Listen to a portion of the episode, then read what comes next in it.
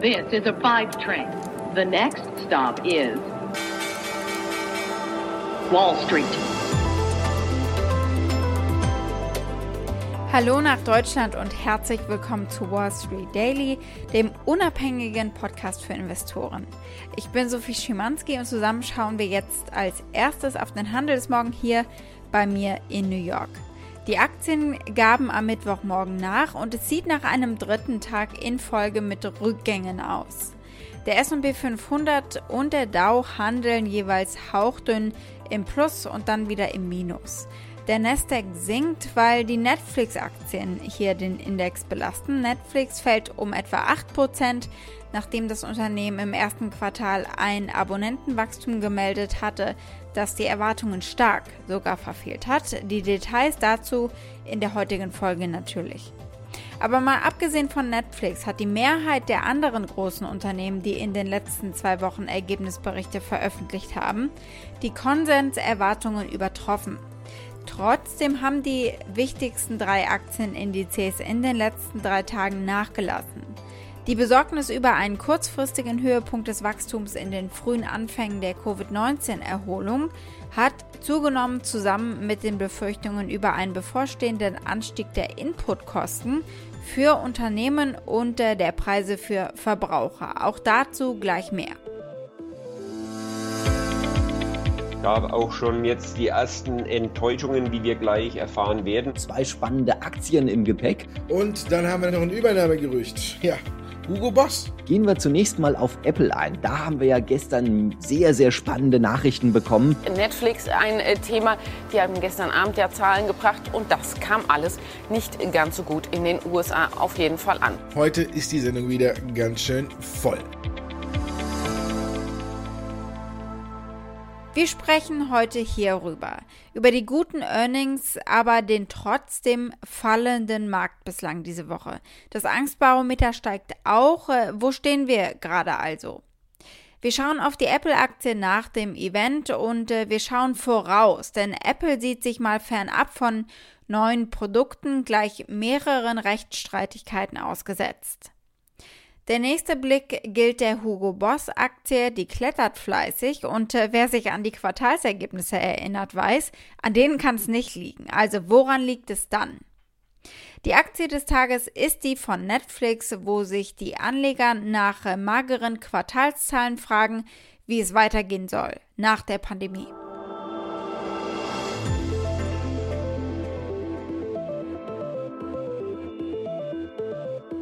Der Markt zeigt einige Anzeichen von Erschöpfung und das aus gutem Grund. Es liegt nahe, dass wir auf dem Höhepunkt angelangt sind nach der Pandemie, äh, sowohl was Gewinnwachstum der Unternehmen betrifft als auch äh, bei den Wirtschaftsdaten.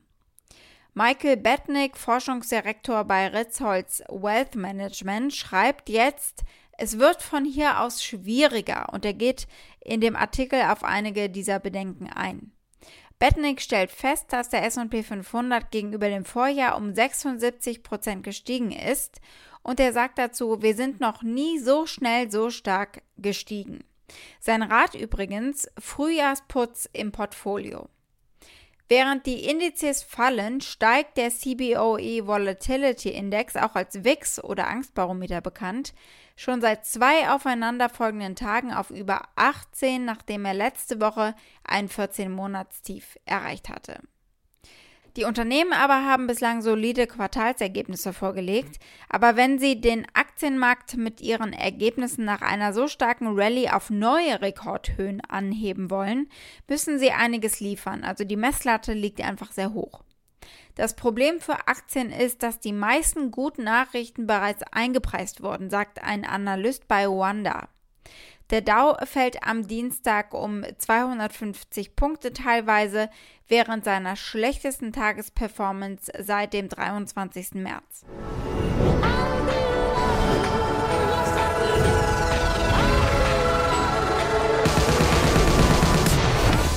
Blicken wir als nächstes auf die Apple-Aktie. Die wird in den kommenden Tagen spannender als sonst weil ja gerade der erste Handelstag nach dem Spring-Event gestartet ist. Und es steht viel auf dem Spiel für Apple, viel mehr als die neuen Produkte. Aber first things first. Auf dem Event gab es viele Spielereien. AirTags zum Beispiel, die kannst du an deinen Schlüssel hängen und findest ihn dann in der Find My Phone App. Ein iPhone 12 gibt es in Lila jetzt auch neu und äh, wie gewohnt eine Demonstration an Farben und Musik dieses Event und einem fröhlichen CEO Tim Cook.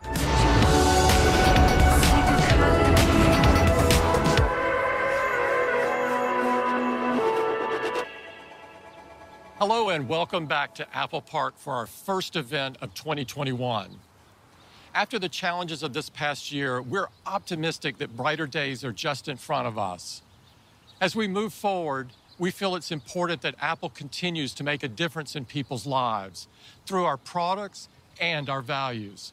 Aber im Mittelpunkt stand die Demonstration der hauseigenen Chips. Sie haben das erste Mal seit zehn Jahren den iMac redesigned, mit hauseigenem M1-Chip natürlich.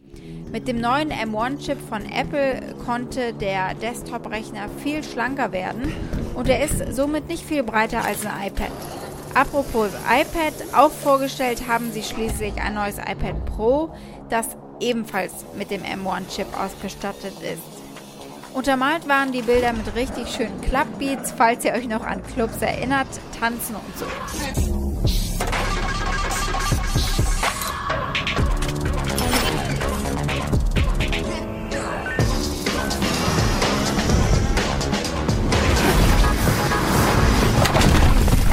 Ziemlich abgedreht, was man da sehen konnte. Ein Stuntman slash Einbrecher seilt sich ab vom Dach des Apple Parks und bricht ein mit einem Glasschneider. Es geht im freien Fall durch den Luftschacht und äh, er entkommt Laserstrahlen und klaut den M1-Chip aus dem iMac, um ihn in das iPad Pro einzubauen. Und dann zieht er sich die Maske ab und es ist Tim Cook, der Apple-CEO. Und er lacht nicht nur breit, er tanzt sogar ein bisschen. Ich habe ihn mal getroffen und auch wenn er ein netter Kerl zu sein scheint, er ist sicher kein super lockerer Typ, der jetzt einfach tanzen würde. Was eine Performance also, um das neue Steckenpferd und auch Zugpferd vorzustellen, den hauseigenen Chip, der eben nicht nur im iMac eingebaut ist, sondern auch im iPad Pro. Das stellt der iPad-Produktmanager Raya Bose vor. That's right.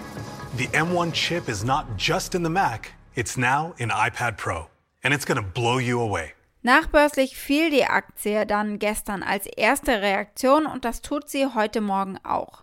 Auf lange Sicht ist die Aktie nach einem Event meist gestiegen in letzter Zeit. Nur das äh, Frühlingsevent ist bekannt dafür, dass es nicht so knallt, sage ich mal, wie das Apple-Event im Herbst. Apple sieht sich momentan außerdem gleich mehreren Herausforderungen an verschiedenen Fronten gegenüber, darunter einem Gerichtsstreit mit Spielemacher und Fortnite-Entwickler Epic Games. Am 3. Mai werden Apple und Epic Games vor Gericht aufeinandertreffen. Im vergangenen Herbst hatte Epic Games die iOS-Version von Fortnite absichtlich umgeschrieben, damit Spieler Epic direkt bezahlen können, um die App Store-Regeln von Apple zu umgehen.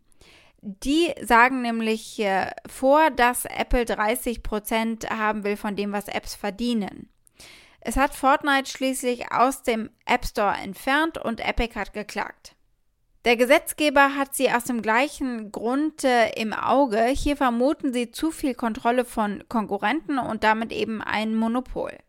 Große Apps wie Spotify übrigens und auch das Dating-Unternehmen Match Group, den haben wir Tinder zu verdanken, äh, unterstützen die Klage von Epic ebenfalls. Wenn Apple den Gerichtsstreit verliert oder gezwungen ist, Epic äh, und anderen App-Entwicklern Zugeständnisse zu machen, könnte das natürlich das Wachstum der App Store-Einnahmen von Apple verlangsamen. Der App Store erzielte 2020 einen Bruttoumsatz von rund 64 Milliarden US-Dollar. Und dann gibt es auch noch Ärger mit Facebook. Dabei geht es um die Apple-Software, die es iPhone-Nutzern ermöglicht zu entscheiden, dass sie ihre Daten nicht mehr an Werbetreibende weitergeben wollen. Das ist aber quasi Facebooks Geschäftsmodell mit ihren individuellen Anzeigen, so machen sie Geld.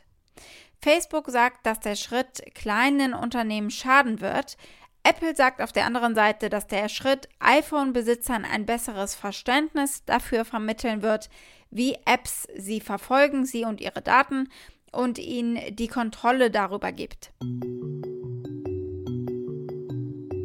Blicken wir als nächstes auf die Aktie des deutschen Modehauses Hugo Boss. Die steigt um 7,5% auf ein Jahreshoch.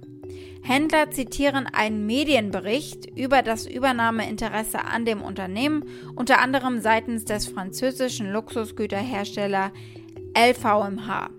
LVMH-CEO Bernard Arnault sagt, er sei sehr ehrgeizig.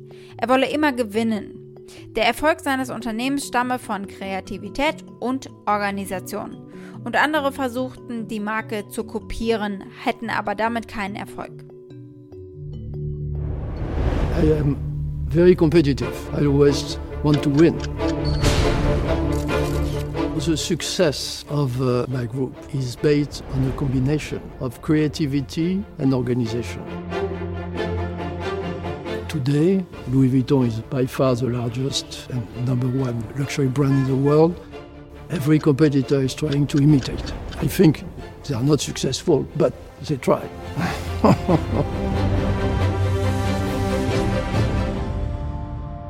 Ja, und nun baut er sein Imperium eben weiter aus. Laut der Times haben die Luxusgüterkonzerne LVMH, kennt man eben von Louis Vuitton, und Gucci-Besitzer Kering Interesse beide eben an Hugo Boss. Die Papiere von Hugo Boss sind daraufhin im frühen Handel sogar um fast 11 Prozent angezogen, auf den höchsten Stand seit März 2020. Erst im vergangenen Jahr war der britische Sportmodeanbieter Frasers Group bei dem Metzinger Unternehmen eingestiegen und äh, hatte den Anteil anschließend bis mehr auf 15 Prozent im Januar ausgebaut. Ein bisschen Hintergrund noch zu Hugo Boss. Die Pandemie war, wie für so viele andere Einzelhändler, schwierig natürlich. Der Umsatz ist aufgrund des Lockdowns um 33 Prozent zurückgegangen in 2020 Hugo Boss hat für 2020 einen Nettoverlust von 219 Millionen Euro verzeichnet, gegenüber einem Nettogewinn von 205 Millionen Euro im Jahr 2019.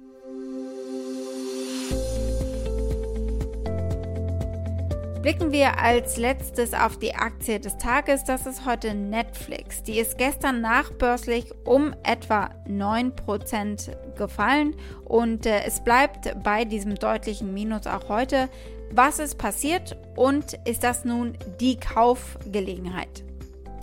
Zunächst einmal, die Netflix-Abonnenten sind im ersten Quartal sehr viel schwächer gewachsen als erwartet. Erwartet hatte Netflix selbst gut 6 Millionen neue Nutzer, es waren aber nur knapp 4 Millionen.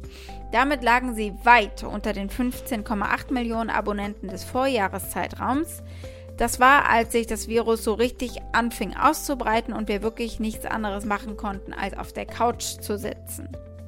Das Unternehmen rechnet jetzt damit, im laufenden Quartal sogar nur rund eine Million neue Abonnenten zu gewinnen.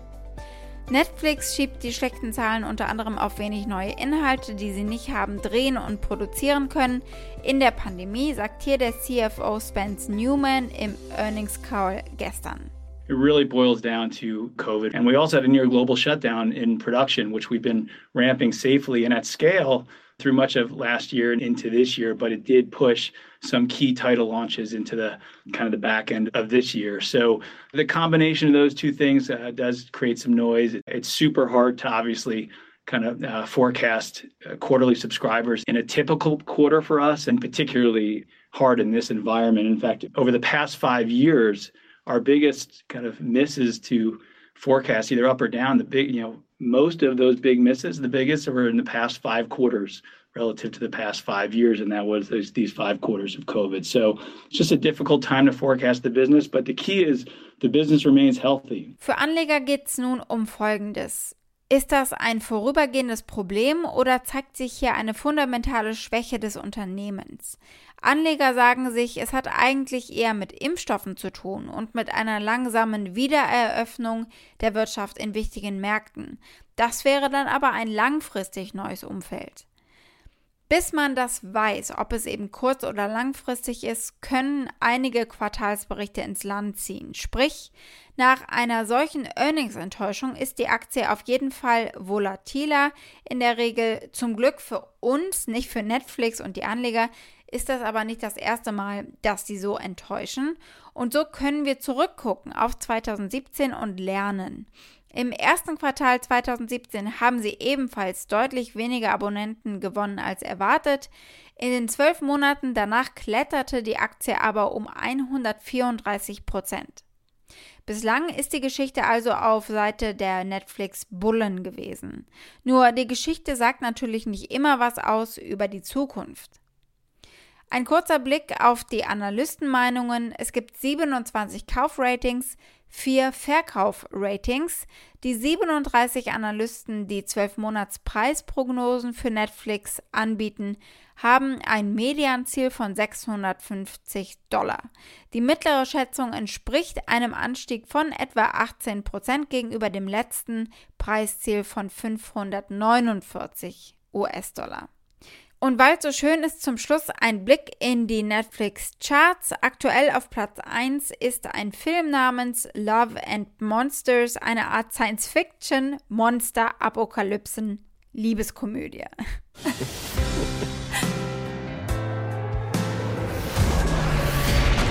Am Tag, als die Monster kamen, habe ich alle verloren. Nur ein winziger Teil der Menschheit überlebte und floh unter die Oberfläche. Ich suchte die ganze Zeit über nach Amy. Und jetzt habe ich sie endlich gefunden. Hör hier draußen auf deinen Instinkt. Aber was, wenn mein Instinkt grauenvoll ist? Dann gehst du drauf.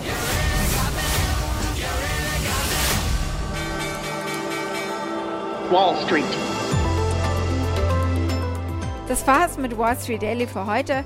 Für Fragen oder Vorschläge erreicht ihr mich wie immer via E-Mail unter wall-street-daily at mediapioneer.com. Einen schönen Abend wünsche ich euch bis morgen, eure Sophie.